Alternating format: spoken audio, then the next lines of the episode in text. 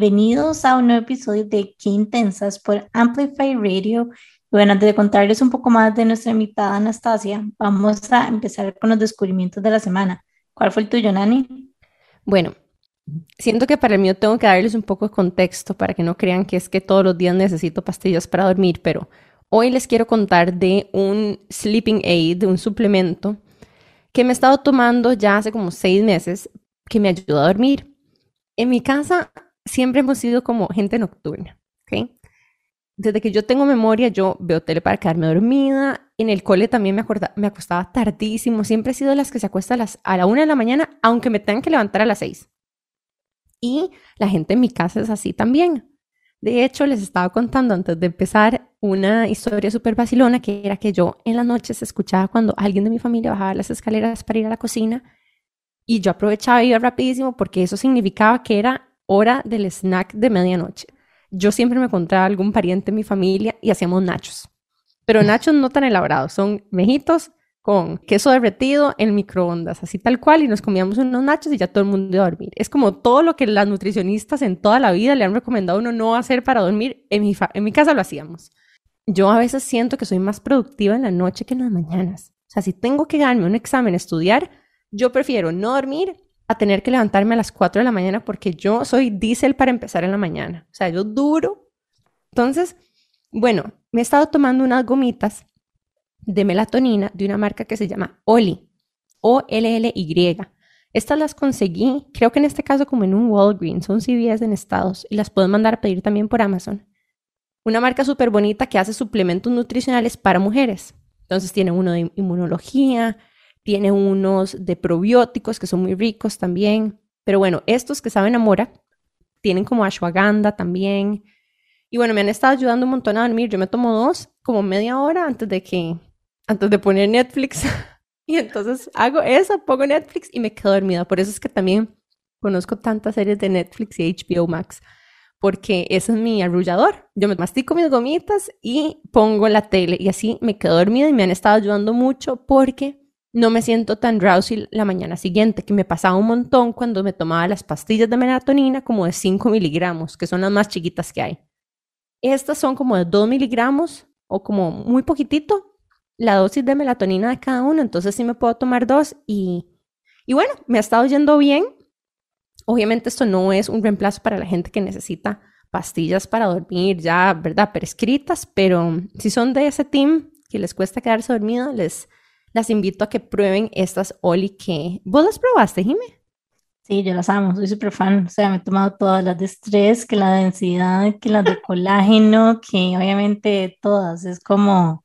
Y son divinas, entonces uno quiere absolutamente Sí, sí, el branding es súper chida, es súper on point, pero además me encanta este formato de gomitas para consumir vitaminas. O sea, para mí ha cambiado todo porque no soy de tomarme pastillas grandes y me cuesta y me estorba como aquellas pastillotas y bueno, estoy, no sé, me encanta tomar, ¿verdad?, medicamentos en forma de gomitas.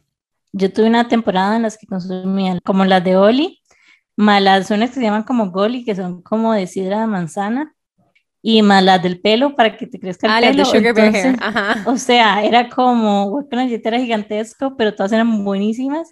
Y yo sentía que sí me hacían efecto, digamos. Ajá. Bueno, vos has estado hablando un montón de las de Sugar Bear Hair para, de colágeno y ¿cómo se llama? Para, para el pelo, las uñas. Increíbles. Yo me rapé la mitad del pelo, empezando pandemia, de hecho, empezando que intensas, me rapé la mitad y me cuesta mucho como que me crezca el pelo en general.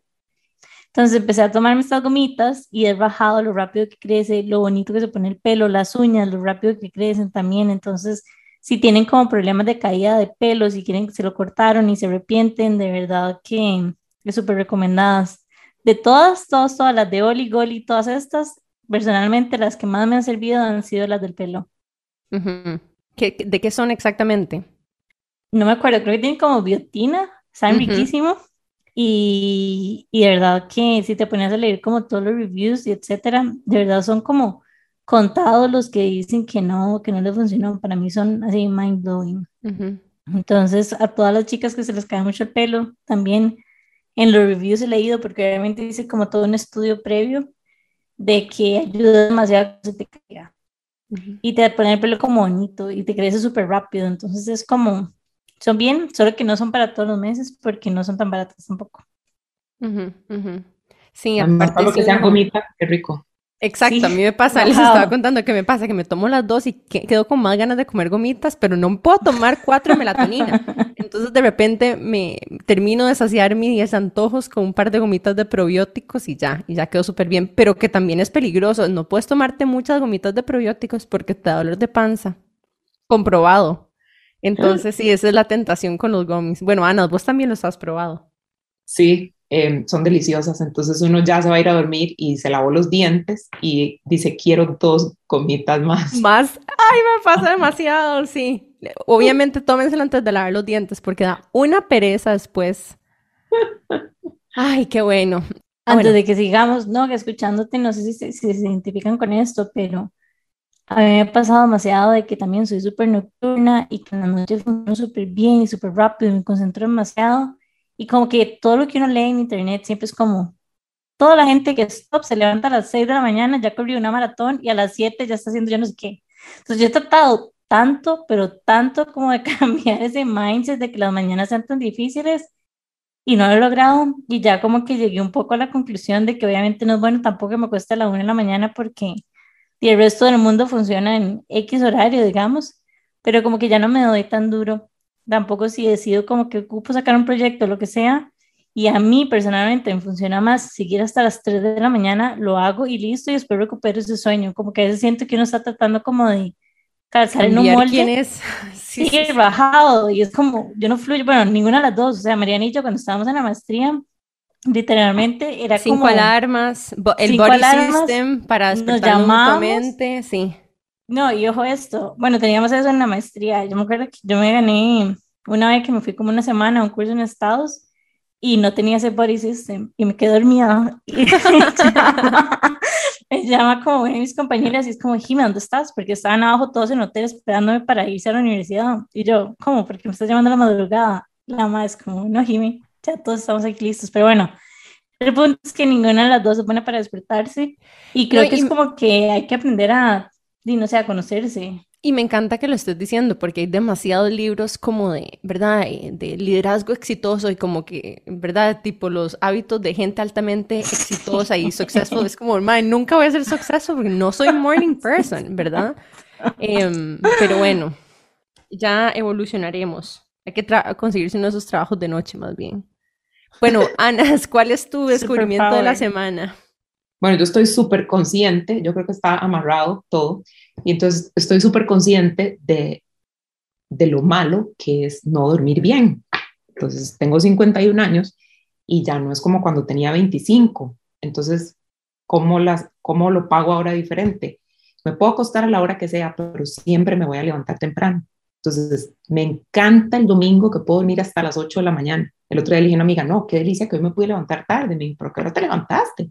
Le dije a las 8 de la mañana, porque por lo general, como me levanto como a las 5 y 45, casi 6 de la mañana. Entonces también me pasa eso, lo que estábamos hablando hace un rato antes de empezar esto, que soy nocturna. Entonces, mi descubrimiento fue la semana pasada, pues esta la estamos empezando, ¿verdad? Y eh, se nos había vencido Netflix, eh, la tarjeta de crédito. Nosotros vivimos en Bogotá, entonces la tarjeta era la de Bogotá, cambiamos las tarjetas por las de Costa Rica ahora y pues cuando ya vencieron las tarjetas se acabó Netflix, entonces es un dolor renovar eso. Entonces estaba sin Netflix, no me encanta HBO Max, a ver, a ver qué, qué encontraba y en eso dije, The Office, la serie. Y dije, no, voy a empezar a ver esto. Estoy que almuerzo, desayuno, ceno The Office. Además de que es la una de la mañana y sigo viendo episodios. Entonces son como nueve temporadas, creo. Estoy feliz porque voy por la tercera. Entonces, y cada temporada son como de 14 episodios, pero... Hay que rendirlo, hay que rendirlo porque parece mucho, pero parece, se va rapidísimo. Y acabo de ver Seinfeld y lo vi en una semana y eran 171 episodios, si no me equivoco. Entonces, mi, es un redescubrimiento, pero resulta que no me acuerdo también de los episodios. Entonces, para mí es una serie casi, casi que, que nueva. Los personajes les tengo el mismo cariño u odio, ¿verdad? Y me ha encantado porque, como hago storytelling lo estoy viendo desde otro punto de vista totalmente diferente. Estoy mucho más analítica y además estoy viendo todas las cositas que van saliendo de cada uno de los personajes y más admiro a los escritores, a los directores, a los creadores, a los actores, a todo el mundo porque es uno creería que es algo muy que es una serie muy sencilla, pero es una serie muy compleja y que capta muchísimo las emociones. Es una serie que posiblemente si la oyéramos por radio no tendría el mismo efecto porque es muy visual y la, y la gente hace unas caras que si en este momento me pudieran ver en el podcast y la semana antepasada estábamos de viaje con, con mis sobrinas y me dicen que, que yo hago mucho, voy a hacer la cara aquí, ¿verdad? Pero que yo cuando algo no me gusta vuelvo a ver así y pelo los ojos y me quedo congelada, ¿verdad? Y yo no me había dado cuenta que estoy haciendo eso. Y ahora que estoy viendo The Office, digo, es que es esto, ¿verdad? Los personajes vuelven a ver inmediatamente la cámara que los está filmando. Y ha sido lindísimo porque, porque primero es una serie buenísima, me encanta, los personajes son un vacilón y, uno, y es ese amor-odio por los personajes. Eh, entonces, no, hombre, estoy feliz, o sea, terminando este podcast me voy a ir a cenar y voy a ir a, Bueno, yo te agradezco la recomendación porque yo no la he visto ni una vez y no entiendo cómo. No, porque es como un culto, o sea, la gente ama Totalmente. The Office. Uno empieza por The Office en Estados, pero no, no, se aguanta y yo metí después The Office UK, ¿verdad? Porque uno tiene que entender de dónde viene. es, Para los que no la conocen, bueno, la genialidad de The Office, además a nivel de producción, que ellos me encanta como, me encanta como nerd out en esto, es que fue una de las primeras series de comedia que fue grabada en estilo mockumentary. Los personajes saben que es un documental de su oficina, entonces lo tratan como esto, pero de repente vuelven a ver la cámara como, what the fuck, ¿verdad? Y son esos momentos donde ellos como que se conecta con la audiencia y le hace uno los ojos que uno le hace a la amiga cuando alguien acaba de hacer algo absurdo uno se quiere burlar, como que, ¿verdad? Pero entonces son muy chiva porque tiene como múltiples ángulos de cómo la historia es contada. Entonces tienen entrevistas con las personas y las personas cuentan cosas de otros. Entonces hay como muchos, muchos narradores, ¿verdad? De la serie. Es espectacular. Bueno, ahora sí, Jimé, dale, ¿cuál fue tu descubrimiento? Y bueno, mi descubrimiento de la semana es que el fin de fuimos a visitar a una amiga que queremos muchísimo y según nosotras íbamos a hacer todos los tipos de cócteles del mundo mundial Llegué para hacer mojitos, llegué para hacer gin and tonic. Me les digo casi como una valija. O sea, llegué como si fuéramos, como si tuviéramos 15, en una barra libre, o sea. Al final, obviamente, no pasó. Entonces, al final, nos quedamos con los gin and tonic y encontré unas cajitas en el auto que me parecieron súper prácticas porque son como bolsitas casi que de té. Entonces, nada más como que poner la ginebra, poner la bolsita, la dejas ahí dos minutos a que suelte el chunchito y ya después le pones el tónico, le pones el hielo y lo que quieras poner adicional. Y me pareció un éxito y me pareció que quedaron súper ricos. Yo llevé kombucha, porque ustedes saben que soy súper fan de la kombucha. Entonces, en lugar de ponerle, eh, ¿cómo se llama? Agua tónica, le pusimos kombucha y quedaron muy, muy ricas. Así que súper recomendado. A mí quiero decir dos cosas. La cartera. Ajá. Bueno, súper cómodo. Pero, número uno, si no han probado ginebra con kombucha, es un trago Y otra cosa que me encanta, no sé si a ustedes les pasa, pero al tomar gin and tonic, a veces como que las cositas que uno le pone como que se le meten a uno a la boca y me estorban. Como, y este, estas infusiones se mantienen en la bolsita. Entonces no estás como escupiendo rositas ni peppercorns de repente. Exacto, no se te quedan en los labios, en los dientes. Entonces es súper top porque tenés todos esos sabores, pero están contenidos en la bolsita de infusión y, y de verdad es súper deli. Y Jimé es una maestra coctelera. De hecho, quiero aprender a hacer. Si alguien sabe cursos, me avisan.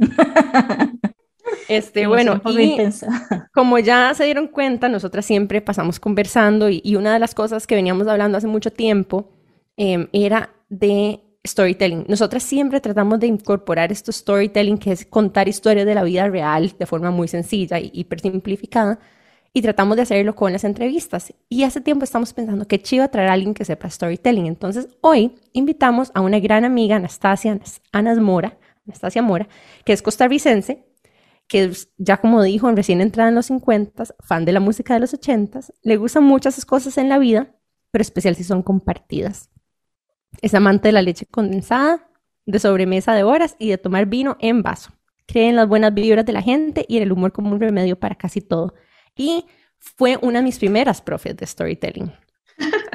Y a mí me encanta em, la forma en la que Anastasia comparte el storytelling porque viene de un lugar mucho de como embrace eh, como tu historia personal y darte cuenta, ¿verdad?, de qué está vivo en, este momento en vos y qué se siente importante contar, como incluso una, un proceso de sanación interno, ¿sabes? Como de, ¿verdad?, de, working through em, algún tipo de cosa que te ha pasado. Entonces, bueno, Ana, muy bienvenida a Qué Intensas, estamos muy contentos de tenerte aquí Estamos looking forward a este episodio.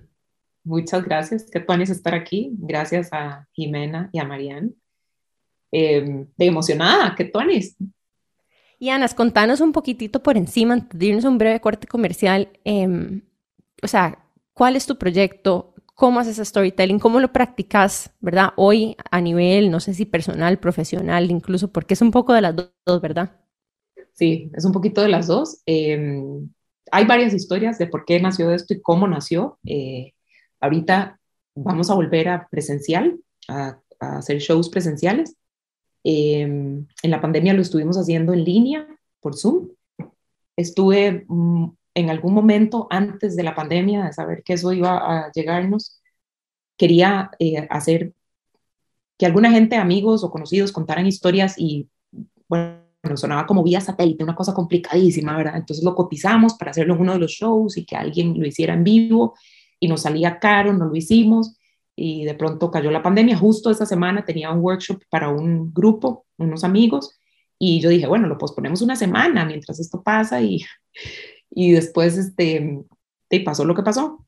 Eh, y en Zoom conocí o la había conocido, pero la usábamos muy poco, era la plataforma Zoom, y de pronto empecé a usarlo porque yo lo que sentí con el tema de la pandemia y estar encerrados en la casa y esa ansiedad y esa angustia es que el storytelling nos tenía que rescatar de alguna manera y, y yo me sentía, guardando la proporción, ¿verdad? Eh, me sentía como en la guerra, que estábamos todos dentro de búnkers y que aunque estábamos protegidos donde estábamos, teníamos mucho miedo porque no sabíamos qué nos iba a pasar. Y, y entonces empecé a hacer shows dos veces por semana. No entiendo cómo lo hice. Los hacía martes y jueves y se reunía una comunidad de 30 personas hasta casi 100 personas que llegamos a tener en algún momento y traje a mis profesores y storytellers profesionales de New York al show en Zoom, en vivo, y dije, qué cosas, ¿verdad? Cuando uno quiere hacer algo y lo planifica, no te sale, pero bajo estas circunstancias como que es donde nos damos cuenta de lo que somos capaces de hacer. Entonces lo estuvimos haciendo eh, por casi dos años en línea. El último fue el año pasado con la fiesta de Halloween, pero ya todos estábamos y estamos cansados, ¿verdad? De, todo este asunto eh, digital y de pantallas. Entonces, este año me di un break porque, porque, porque he estado dando un chance, ¿verdad? Si volvíamos presencial, ¿cómo hacerlo? Yo no quiero que la gente, no quiero exponer a la gente, ¿verdad? Por temas de salud. Ahora estamos un poquito más tranquilos, estamos ya con vacunas y es muy diferente. Entonces vamos a volver eh, presencial. Me he mantenido haciendo workshops a empresas eh, en línea, en Zoom y presencial también. Ya arrancamos también presencial. Hicimos grupos pequeños, hemos hecho grupos grandes y pues muy feliz de que volvemos presencial ahora. Entonces es un show donde la gente llega a contar historias personales de cinco minutos o menos y, es algo que hemos hecho toda la vida. Son las historias que yo aprendí a contar con mi abuelo, que mi abuelo me contaba, que mi papá me contaba, que mi mamá me contaba y que las, las contamos desde chiquitos. Eso es lo que hacemos, contar historias. Lo que pasa es que desde hace unos veintipico de años se ha venido comercializando, sobre todo desde New York, que es como la meca del storytelling, de este tipo de storytelling, donde hay shows y donde la gente los disfruta. Y es un poquito volver a las cosas básicas, a escuchar a alguien eh, reunido, ¿verdad? Porque ¿cómo lo hacía uno en la finca? Pues de, con una fogata en la finca del abuelo y el abuelo contando historias y todos poniendo atención, todos los nietos y, ¿verdad? Éramos los primos y, era una mezcla de algo fantástico y mágico con realidad. Entonces, es lo que yo recuerdo de mi abuelo y de ahí es donde sale este nombre porque había muchas luciérnagas en la finca que íbamos a cazar y las metíamos en frascos y dice mami que en la finca de ella, esto era en la finca de mi papá, y dice mami que en la finca donde ella vivía en la costa, les decían a las luciérnagas candelillas. Y era, eran las almas de las personas que andaban por ahí y que venían, ¿verdad? Y salían de noche y alumbraban. Y pues en este caso no son las almas de las personas, pero sí creo que cada storyteller, storyteller tiene como esa luz propia, ¿verdad? Que ilumina y que, que se enciende y que a veces está más fuerte y a veces es un poco más débil. Y de ahí es donde sale este nombre y por eso es un frasco y, y era donde cazábamos las luciérnagas en la noche. Gracias, Ana. Y bueno, vamos a irnos a un breve corte comercial y a la vuelta Ana nos va a contar más de Candelilla Club, de cómo ella, incluso cuál ha sido su journey personal para reconectar con el storytelling y también nos va a dar unos tips de cómo hacer más storytelling en nuestras vidas. Entonces, quédense y en unos minutos ya volvemos con más de Anastasia Mora aquí en Qué Intensas por Amplify Radio. Qué intensidad. Estamos de regreso con más de Qué Intensas por Amplify Radio y hoy estamos hablando con Anastasia de storytelling y tengo demasiadas preguntas para vos. Personalmente es un tema que me encanta, o sea, como desde toda la vida. De hecho, yo me acuerdo pequeñita que hubo una época en que yo decía que iba a ser como escritora. y quería preguntarte, ¿cómo, ¿cómo empezó en vos esta pasión? Ok, esto fue un, un accidente feliz. Em, hace como cuatro años y pico estábamos en Bogotá y la oficina donde mi esposo trabajaba tenía un offsite el fin de semana y llegó una amiga que hace storytelling para empresas, tenía un socio y yo le dije, cuidado, como somos amigas, ¿verdad? Le dije, ¿cómo me vas, a me vas a llamar y me vas a hacer preguntas o me vas a agarrar ahí de conejillo de indias? Eh, no, más bien me dice, de hecho necesito que pases al frente y contes una historia. Y puse la cara que pone toda la gente cuando uno les pide que cuenten una historia en candelilla. Y le dije, negativo, yo cuál, yo no sé contar historias, yo no sé hacer nada de esto no te preocupes, eh, mi socio te va a guiar, eh, vos tranquila, te va a hacer una serie de preguntas. Por supuesto que agarró a una de las mejores personas que podían haber en el lugar, porque a mí me preguntas algo y entonces yo abro el corazón y te empiezo a contar cosas y, y entre más escarbes, más vas a obtener. Entonces, em, bueno, cuando ya me tocó pasar al frente, yo, yo en mi cabeza pedía que me desmayara antes de, ¿verdad? Y que me pasara algo para no tener que pasar al frente, que se les olvidara, que no diera tiempo y ya yo sabía que venía yo, que venía yo y me iban a llamar y entonces dije, no, no, te fijo, no va a haber tiempo. Yo estaba, estaba de hecho con una gripe, cuando uno con gripe salía, ¿verdad? Y no importaba. No me sentía muy bien, yo andaba un abrigo, porque pues, poco tan frío. Cuando pasé al frente, ese abrigo se volvió como, era como un efecto invernadero y yo empecé a sudar y a sudar, a sudar, ¿verdad? Y con la gripe y entonces este señor me empezó a hacer una serie de preguntas eh, y empezó primero como, ok, ¿Cuál es, cuál es como tú, cuál es, cuáles sos vos, cuál es tu currículo, eh, el que está en papel, por ejemplo, estudiaste esto, hiciste esto, pero ¿cómo es Anastasia? Y me empezó a hacer una serie de preguntas y en ese momento yo le hablé de cuando me había recién casado con mi marido, que nos fuimos a vivir a Puerto Rico. Mi hermano murió a los dos meses de estar nosotros casados en un accidente de carro y empecé a hablar de eso y de mis miedos y de mi depresión de mis ataques de pánico que empezaron más o menos al año, justo el día que mi hermano cumplía un año, empezaron unos ataques de pánico muy fuertes. Y, y, empecé a contar todo eso. Estaba en la oficina de mi marido, que eran como cuarenta y pico de personas, mi marido súper reservado con sus cosas. Y yo ahí estaba hablando de mi vida y de pronto se me empezó a trabar la garganta y entonces este señor me preguntaba qué era, qué era lo que, ¿verdad? Me acuerdo que me hizo una pregunta que dentro de mi tristeza, ¿qué es lo que a mí me rescata o algo así? Y yo le dije, la comedia, yo quisiera ser comediante. Dice mi marido que yo hice hasta una reverencia y que brillé y, y, y, me dice, te empezaste a transformar y empezaste a hablar de, de vos y yo veía las caras de la gente en el público, entre comillas, ¿verdad? Y, y, y, cuando yo me acongojaba, yo veía la cara congoja de alguien y cuando yo me trababa y se, y se, me, se me hacía un nudo en la garganta y empecé a, a, a, llorar, ¿verdad? Yo veía que alguien en el público se estaba limpiando las lágrimas y, y cuando yo decía algo gracioso, era gracioso para mí, esta, yo veía que alguien se reía y, yo decía, ¿qué tuanis? Qué, qué raro, estoy sintiendo como algo muy bonito, que no entendía lo que era, ¿verdad?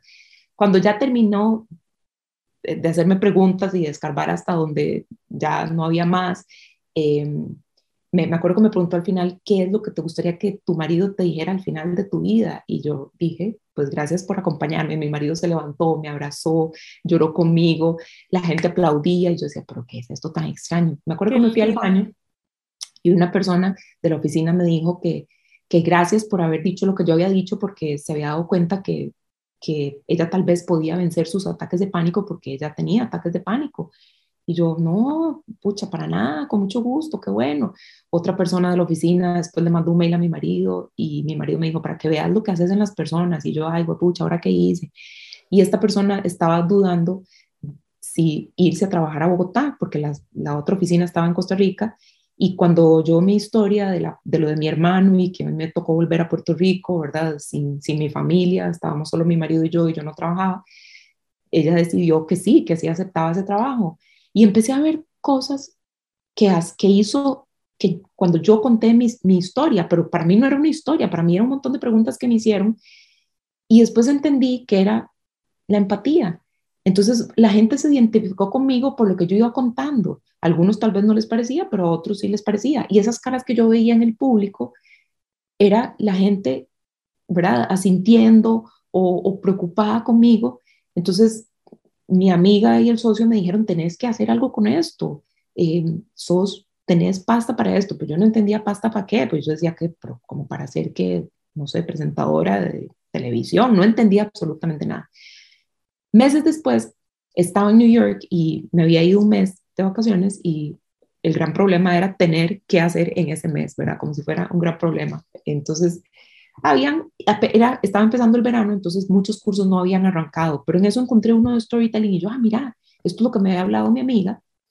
Y me metí a este curso de storytelling, que fue el fin de semana en New York, que por supuesto de camino me iba auto boicoteando, el clima, no, esto va a llover, esto hoy, hoy está feo, ¿y qué pasa si, ay, no, no voy a llegar a tiempo y qué pena llegar tarde? En fin, un montón de cosas. Cuando llegué eran como seis personas, extraños todos, todos eh, eh, hablaban inglés nada más, y una profesora lindísima, que todavía tengo contacto con ella y nos hicimos como medio amigas, y tuve ese fin de semana de storytelling, donde aprendí sobre storytelling, donde contamos historias, donde fui a un bar en la noche porque uno de ellos trabajaba en un grupo haciendo storytelling, y la semana siguiente fui a todos los bares de New York en diferentes partes donde cuentan historias. Y me metieron en un grupo de Facebook, empecé a conocer a la comunidad y yo dije, esto lo tengo que hacer en Bogotá, que era donde yo vivía en ese momento. Pero ¿cómo? ¿Qué, qué hace uno? Uno le dice a la gente, hey, todos hagan silencio, que les voy a contar una historia, óiganme. Y de casualidad vine a Costa Rica eh, como a la semana y una amiga estaba a cargo del mercadeo de un bar en San José y me dijo que si quería hacer ese show. Y yo, ¿qué? Jamás, yo necesito un año para hacer esto. ¿Cuál año? Nuevamente es lo que pasa cuando uno se quiere programar demasiado, ¿verdad? En un mes hice todo, hicimos logotipo, busqué creativa, diseñadora, hicimos todo, lo abrimos en Facebook y en dos, o sea, en menos de 12 horas se había llenado con el cupo máximo que eran 40 personas. Y este, eran 40 personas, eran 36 amigos y familiares y cuatro extraños. Me ponían más nerviosa los amigos y familiares que los extraños, ¿verdad? Y esa noche, bueno, yo ya había preparado la historia que había contado en New York, que yo la había armado en inglés, la pasé en español. Cuando yo conté esa historia, a mí se me cerró la garganta, se me iba el aire, tanto así que en el break mi marido me dijo, Ana, tenés que ver cómo controlas las emociones porque están a flor de piel. Siete valientes, que eran mi marido, mi hermana, amigos, se lanzaron a contar historias. Yo traté, o hablé con la gente de New York, les dije, yo quiero aprender a contar un poco de esta experiencia y hicimos ese mismo workshop, ¿verdad? Muy parecido. Bueno, esa noche yo salí, que no lo podía creer, yo salí en una nube y dije, ¿qué es esto tan bonito? Y eso es lo que pasa cuando uno está en un escenario contando una historia y compartiendo algo de la vida de uno, porque al final lo que haces es abrir tu corazón a un grupo de gente que conoces o que no conoces. Entonces, así fue como nació esto. Yo prometí que no iba a contar más historias eh, en el segundo, pues, o sea, dije, yo no voy a exponerme a un segundo show porque sí también me abrí tanto Lloré por tres días, muchas veces al día, porque la gente me mandaba unos mensajes lindísimos en Facebook, en Instagram. Y yo decía, pero ¿por qué la gente me manda esto si lo único que hice fue hablar de mi vida? Y pues ya el resto es historia.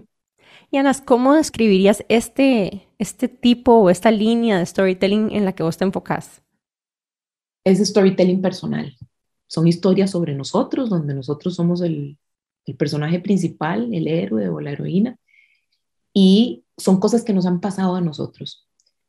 Em, yo en un principio lo hice de una manera egoísta, porque lo que sentí esa primera vez en la oficina donde trabajaba mi marido fue muy bonito.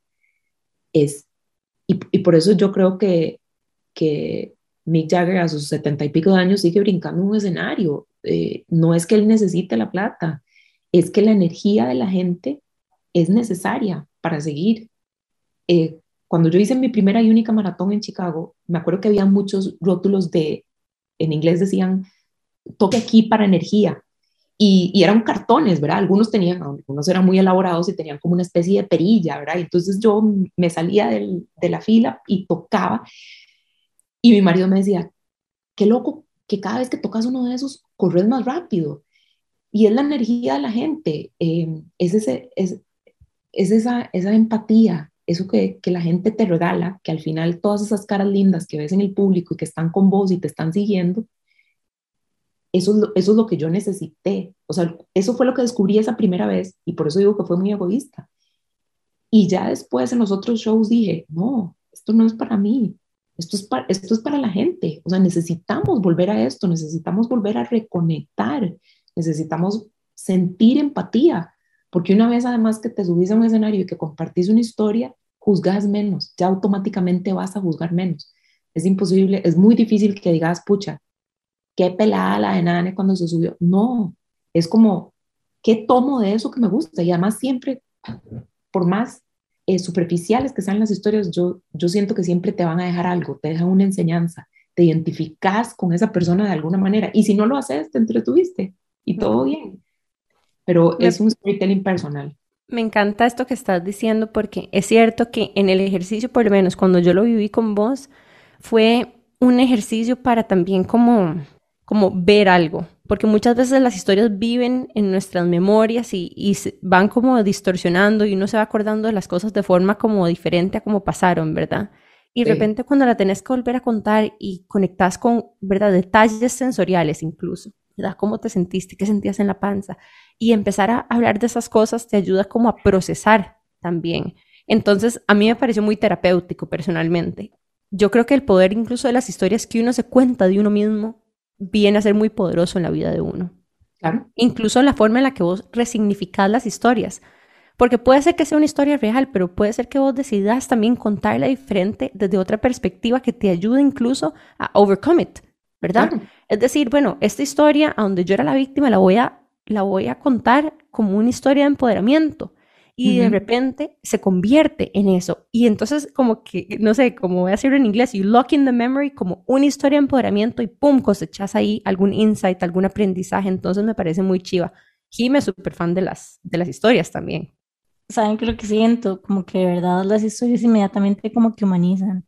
Que algo que decías de cuando te subís al escenario y que contas una historia que cambias también siento como que la gente que escucha esa historia cambia. Nosotras siempre que traemos invitadas al podcast, siempre les decimos como, porfa, cuenten sus historias. Y les decimos, ¿por qué queremos que cuenten sus historias? Queremos que las cuenten porque nos ayuda a todas a entender cómo navegar situaciones similares y porque también nos hace sentir como que no estamos solas, porque muchas veces como que las historias compartimos cosas que son vulnerables y que tal vez no se hablan tanto y escuchar a alguien decir o contar una historia de algo que yo tal vez como que escondiendo porque no me sentía orgullosa de, escuchar que alguien más también lo está viviendo me hace sentir como que no estoy sola, que hay una comunidad ahí y que todas estamos atravesando situaciones similares. A mí. Así es, así es. En, en, perdón, Nane, dos cosas. Ahora que dijiste esto de la terapia, eh, hay una frase que dice, que no, el storytelling no es terapia, pero es terapéutico, lo dijiste, es terapéutico, totalmente. Eso, eso es lo que hace, ¿verdad? Porque al final estás abriendo tu corazón y estás compartiéndole a alguien o alguien te está compartiendo a vos. Y con lo que dijo ahora Jimena, eh, algo pasa muy tonis en las empresas y es cuando hacemos este tipo de storytelling, conocemos a alguien que trabaja conmigo desde otro punto de vista totalmente diferente. Y entonces la empatía, es donde llega la empatía y decís, pucha, y, y, muchas veces con la gente de recursos humanos, lo que vemos es que ojalá esta persona cuente una historia porque en la oficina, mm, ¿verdad? Tal vez no es súper querida o lo que fuera, pero donde esta persona cuenta algo, le conoces una faceta totalmente diferente.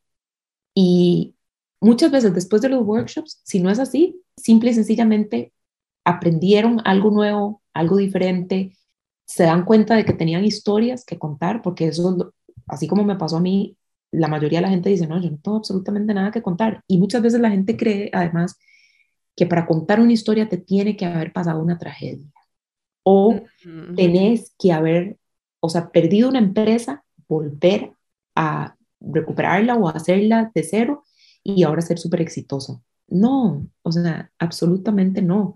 Las historias son de cualquier cosa, de la llegada a la meta de la maratón. Ni siquiera es contar la maratón completa, es cómo fue esa llegada a la meta, porque es donde están todos tus sentimientos, tus emociones.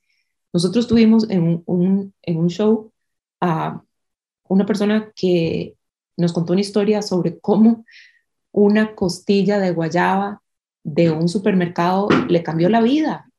Y esa fue su historia. O sea, cinco minutos sobre la costilla de guayaba. Y fue vaciloncísima. Em, y mucha gente todavía la recuerda. Por supuesto que hay cosas mucho más deep, ¿verdad? Eh, y, y, también te llegan de otra manera. Pero, pero es eso, es, es, son, son los pequeños momentos de la vida que los convertís, o sea, que son anécdotas que al final te suman y te suman para, para hacer una historia. Entonces, yo puedo sacar una historia de hoy, de nuestra conversación previa a este podcast, ¿verdad? y, cómo a mí me, me, cambió, porque las historias se tratan de un cambio, de un antes y un después. ¿Quién era yo antes de la costilla de Guayajá y quién soy yo después? ¿Y por qué? ¿Por qué me cambió, verdad? Y puede ser un cambio muy grande o puede ser un cambio muy chiquito. O sea, simplemente como contar, algo con formato de historia, por decirlo así, hace que vos te acordes. Y de hecho ahora en el, en el festival como que tuvimos un espacio en el que las chicas como que llegaron y contaron como momentos, digamos como partes de episodios, etcétera, y literalmente lo que contaban eran como esos pedacitos de historias que ellas se acordaban y que lo, relacionaban con cosas que a ellas les estaba sucediendo en ese momento que eran similares y así. Y es que al final de cuentas cuando uno cuenta historias, de verdad que, que no solo como que generas esa empatía, digamos, con el mundo exterior, pero yo siento que también como que a uno le ayuda no sé, como a tener demasiada claridad interna también. O sea, para mí también es una manera como de terminar de organizar mis pensamientos y de hecho en este momento me acuerdo de, de una situación en específico que fue a puro inicio de pandemia, que yo tomé la decisión de que no iba a pasar por el estrés mental de cerrar, eh, tener una tienda abierta con todos los cierres que habían y todo lo que estaba pasando y que tenía que comunicar ese mensaje. Y yo decía, como es que, o sea, yo no puedo hacer nada más como un post diciendo, ya voy a cerrar la tienda de tres años, que ya compré cuatro y que yo no sé qué, como que yo decía, es que no, no me siento auténtica y no siento que, que esté transmitiendo todo lo que tenía que transmitir. ¿Y qué hiciste? hicimos una sesión de trabajo. Hicimos un workshop de storytelling. Hicimos un workshop de storytelling porque a veces cuando uno tiene que comunicar cosas que se sienten como tan importantes y que quieres contar tanto, mentira que uno llega y hace, no sé, en ese caso creo que fue un live lo que hice, un video, no me acuerdo si fue en, stories, video, no me acuerdo el formato de, pero fue un video. Cosita, tenías la nariz roja de llorar. Sí, o sea, y no, ni siquiera como que alguien puede pensar como que hayamos hecho un workshop, digamos, de estrategia previa, significa que es como medio cínico, pero cero, es que es como muchas veces cuando es tanta la información y querés comunicarte de manera asertiva y querés hacer todo, ocupas una estrategia detrás. Y no es como que mis lágrimas de ahí eran fake, o sea, es imposible. O sea, literalmente no, no eso no se puede como eh, fingir, pero me ayudó demasiado como hacer esto, digamos, hacer este ejercicio. Inclusive hicimos como el Hero's Journey de cómo se fue viviendo las diferentes realidades, cómo fue cambiando todo y hizo que la comunicación fuera más fácil. No tenía un script, no tenía nada, pero simplemente como haberlo mapeado me ayudó demasiado a comunicar, porque en ese momento para mí era muy importante comunicar. Te pregunto cómo lo hiciste porque, perdón, porque Quería, quería saber qué era lo que habías hecho para este mensaje. Y muchas veces es, cuando hablamos desde el corazón, casi siempre sale bien todo, porque no solo, no solo el tema del script, digamos, porque obviamente incluso te sirve el storytelling para mandar un mensaje de WhatsApp. A mí me han mandado mensajes de seis minutos y pico para decir una cosa que perfectamente se pudo haber dicho en 25 segundos. No estoy vacilando. Y donde cuando empezás a hacer storytelling, no solo empezás a editar la manera en que mandas un mensaje, ya sea de texto o un email o que le escribís a alguien, sino que además empezás a escuchar más. Yo soy muy hablantina y, y eso me ha ayudado mucho para escuchar a la gente. Y cuando escuchas, cuando aprendes a escuchar, es cuando empezás a descubrir cosas tuanis en la gente o cosas diferentes o cosas nuevas. Entonces, no solo el storytelling no solo hablar y contar, es también saber escuchar. Y es donde, donde no solo escuchar a la gente, donde te empezás a escuchar a vos mismo, es donde empiezan a salir todas estas historias. Y es porque te estás poniendo atención también. Yo quería decir algo alrededor de esto y es algo que tal vez la gente que más nos escucha debe pensar que incansablemente lo decimos, pero las historias también generan realidad compartida, que es de lo que, ¿verdad? Estamos hablando en el fondo y es cómo yo me siento menos sola o me siento conectada a la otra persona al yo escuchar la historia, porque las historias heroicas existen en las cosas más pequeñas de la vida también, ¿verdad? En, en la vez que, no sé, dejaste las llaves dentro del carro y tuviste que resolverlo, ¿verdad? ¿Cómo volver a abrir el carro? Eh, ahí hay una historia heroica, heroica ¿verdad? En, en, la forma en la que resolves mini crisis que tenés, ahí hay cosas heroicas. Y me gusta porque logra reducir, o más bien expander algo muy pequeño que te pasó, pero que también te, pone, te ayuda a poner atención a las, ¿verdad? A las pequeñas batallas que vas logrando y a los pequeños achievements que tenés en el día a día.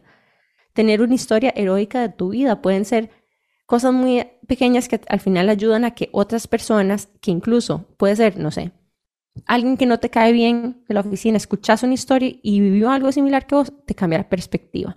Entonces es una forma de casi que reducirnos al hueso de la humanidad entre personas, ¿verdad? Porque hay experiencias, hay sentimientos, hay emociones, hay retos que son más comunes de los que uno cree desvisten a la persona de todos los prejuicios que vos tenés de esa persona y va, ¿verdad? O sea, es como un, efecto como de aterrizaje, ¿verdad? Un cable a tierra de que hay una oportunidad de conectar con las personas a partir de otras cosas que no son compararme profesionalmente, comparar mis logros, ¿verdad? Eh, lo que he hecho en la vida siento que eso también aplica como para uno mismo, como con las historias que uno se cuenta constantemente, como que también dicen mucho de vos, es como hay mucho autoconocimiento que puedes generar a partir de ahí, como cuáles son las historias que te contabas constantemente, cuáles son tus miedos. Ver como esas historias constantes que nosotros nos estamos contando, y Brené Brown habla demasiado de, de esa frase en específico, la historia que, me estoy contando, y crear conciencia de por dónde, por dónde va y qué son aspectos de nuestra vida que tal vez podamos empezar a, a trabajar o traer más a conciencia. Bueno, y hemos venido hablando mucho de, cómo contar estas historias personales nos ayudan a revelar cosas de nosotros mismos, nos ayudan a conectar con otras personas desde un lugar de mayor humanidad Em, que es un poco lo que nosotras a través de las entrevistas que hacemos en Intensas también intencionamos mucho, que cada una de estas personas que nos está escuchando se sienta menos sola con las historias de Jime, con mis historias, incluso con los descubrimientos de la semana a veces, pero principalmente con las historias de las mujeres a quienes entrevistamos, porque en este caso a Anastasia le vino, ¿verdad? De la nada esto, pero, pero fue un, un momento donde vos también utilizaste una vivencia muy personal. Entonces, si ustedes quieren empezar, ¿verdad? a contar una buena historia, yo creo que una de las claves principales es conecte con algo que se sienta muy real en usted y de ahí empieza a construir, ¿verdad? No hay nada más poderoso que las emociones fuertes para saber de que ahí hay información importante que podemos procesar. Y bueno, nos vamos a ir a un break comercial, pero a la vuelta vamos a hablar un poco más de verdad cómo la palabra en inglés es harness, ¿verdad? Cómo harness esas emociones fuertes y convertirlas en una riqueza, ya sea para entretenimiento, porque yo me imagino que los actores también, los method actors y todo, lo que hacen es yo me imagino que cuando los actores lloran, ¿verdad? En pantalla, se están, con, o sea, están pensando en algo triste, ¿verdad? Pero para poder hacer eso, tienen que poder contarse una historia interna para actuarlo. Entonces, bueno, nos vamos a ir a un break comercial y al volver vamos a hablar un poquito más de tips de storytelling para que ustedes se lo lleven también a sus casas. Qué intensidad. Estamos de regreso con más de Qué Intensas por Amplify Radio. Estamos hablando de storytelling y tenemos a Anastasia de Candelilla Club por acá. Quería preguntarte, aprovechando que tenemos por acá, ¿cuáles son esos elementos que no pueden faltar en una historia? Em, yo siempre digo que no hay una receta para esto, no hay una receta específica, pero por otro lado, em, como todo en la vida, si uno quiere empezar a hacer algo, pues necesita las bases para trabajar eso o conocer ciertas cosas. Entonces, lo que hacemos siempre en los workshops estos workshops los damos a la gente que quiere contar una historia en Candelilla, en vivo. Los damos antes, una semana antes, preparamos a la gente. Entonces, lo que les digo siempre es, lo que yo les estoy compartiendo es lo que a mí me funciona. De estos cursos que yo he llevado en New York con profesores, con profesionales de storytelling, eh, algunos han sido en grupo, otros han sido one-on-one. Em, yo me voy dejando lo que a mí me va sirviendo pero necesité en algún momento todo esto, ¿verdad? Estas, estas partes básicas, estos conceptos. Y, y lo que a mí me, me, funciona ahorita, hay una cosa que se llama prompts, que son como... Eh, como preguntas activadoras. De hecho, yo creo que yo tengo un papel que vos me hiciste de preguntas activadoras. Ahí hay un montón, exactamente. Y entonces tenemos unas tarjetas y es como un juego de naipes. Y entonces uno va viendo, entonces, por ejemplo, la primera vez que te diste un beso, eh, si te han despedido de un trabajo, cuando el director del colegio o de una empresa te llamó a la oficina. Hay un montón de cosas que te pueden detonar, son como detonantes, y entonces la, mayoría de la gente empieza, ay, claro, yo tengo algo que es así, yo tengo esto, a mí me pasó una vez, eh, te llamaron porque había una emergencia en la familia, un montón de cosas que te van a detonar historias. Em, y empezás a buscarlos. Ahora, no es tan fácil a veces empezar a ver para atrás porque te, te, bloqueas y no te salen las cosas. Entonces, una cosa que funciona mucho de hoy en adelante es empezar a escribir lo que te pasa en el día. Algo que, algo, no, no solo lo que te pasa, pero algo que te gustó mucho. Esto es de un profesor en New York que se llama Homework for Life, que es tarea para la vida, y no es un diario, pero sí es como el momento Polaroid del día. Y es como, ¿qué quiero yo de hoy yo lo hago en una libreta con lápiz cuando me voy a dormir, cuando ya me voy para la cama. Este profesor lo tiene en Excel y lo hace como con tres líneas, eh, una vez al día. Para mí, a mí se me complica mucho y yo creo que se trata de, lo que a uno le funcione. Entonces yo tengo en esta libreta donde anoto solo tres renglones, es una libreta, es una agenda vieja que la cogí y la reciclé y entonces tengo tres líneas por día. Por ejemplo, eh, anoté ayer en la noche eh, que ya le escribí a mis papás porque venían saliendo de misa, que si necesitan que los recogieran en algún lugar porque están sin carro ahorita. Y entonces papi me dijo, no, venite aquí a almorzar con, con nosotros. Y yo más bien le dije, no, pa, es que tengo que volver a la casa. Y me compraron el almuerzo y me lo traje para acá. Entonces papi se bajó, me compró el almuerzo, me quedé con mami en el carro. Ese momento, yo no quiero que se me olvide. Y apunté, papi, mami me invitaron a almorzar, me traje el almuerzo para la casa, carita feliz. Hace como cinco días anoté eh, que tenía un, show de otro proyecto donde estoy, iba a presentar unas cosas, nos lo cancelaron y llegué y le dije a mi marido, ¿qué hago? Esto yo creo que ya lo van a cancelar. Y me dijo, ¿pero cuándo es? Y yo, no, no importa. Me dice, sí, pero ¿cuándo es? Antes de que yo le dijera que lo iban a cancelar, le dije, tal fecha. Y me dijo, ay, pucha, no voy a estar. Y yo quería estar y acompañarte ese momento. Yo no quiero que se me olvide ese momento, porque yo ni le había dicho a él cuándo era, pero él lo tenía en su mente. Entonces, todos esos momentos, irlos anotando, porque Puede que te sirvan por una historia, puede que no, pero al final lo que yo digo es que son como ladrillos que vas acumulando y que dentro de un tiempo, como hace este profesor, cada tres meses revisa y pone, subraya lo que para él podría ser una historia. Entonces es cómo empezamos a fabricar estas historias. Escribir, hay que escribir todos los días. Ojalá escribir en la mañana, en la noche, a cualquier hora, escribir lo que nos está pasando y cómo nos sentimos. Y nuevamente, no es terapia, pero es terapéutico escribir. Em, a mí me gustan mucho las historias que tienen esa mente pensante que hablaste ahora, Jimena, que dijiste, bueno, yo siempre me armo unas historias y soy puro drama. Eso, no, la gente no lo está viviendo con nosotros en la historia, pero sí está pasando en nuestra cabeza y eso muchas veces hace unas historias buenísimas porque no me sucedió, pero estaba pasando por mi cabeza. Entonces es como, ¿qué pensé yo cuando pasó esto? ¿Qué pasaba por mi mente mientras esto iba pasando? Nadie más lo vio, pero en mi mente sí estaba pasando, ¿verdad? Eso hace unas historias muy tuanis. Entonces, a mí lo que me sirve es estar anotando cosas, ya sea en papelitos, los meto en una caja de zapatos, hay otro profesor que tiene eso. Luego, practicar. O sea, la única manera en que vamos a empezar a contar historias es yendo a un show como el de Candelilla, o pues decido que, ok, Nana y Jimena, hagamos un grupo, hagámoslo cada 15 días, reunámonos y nos contamos unas, o sea, contamos historias de cinco minutos y pongamos un tema o tema libre.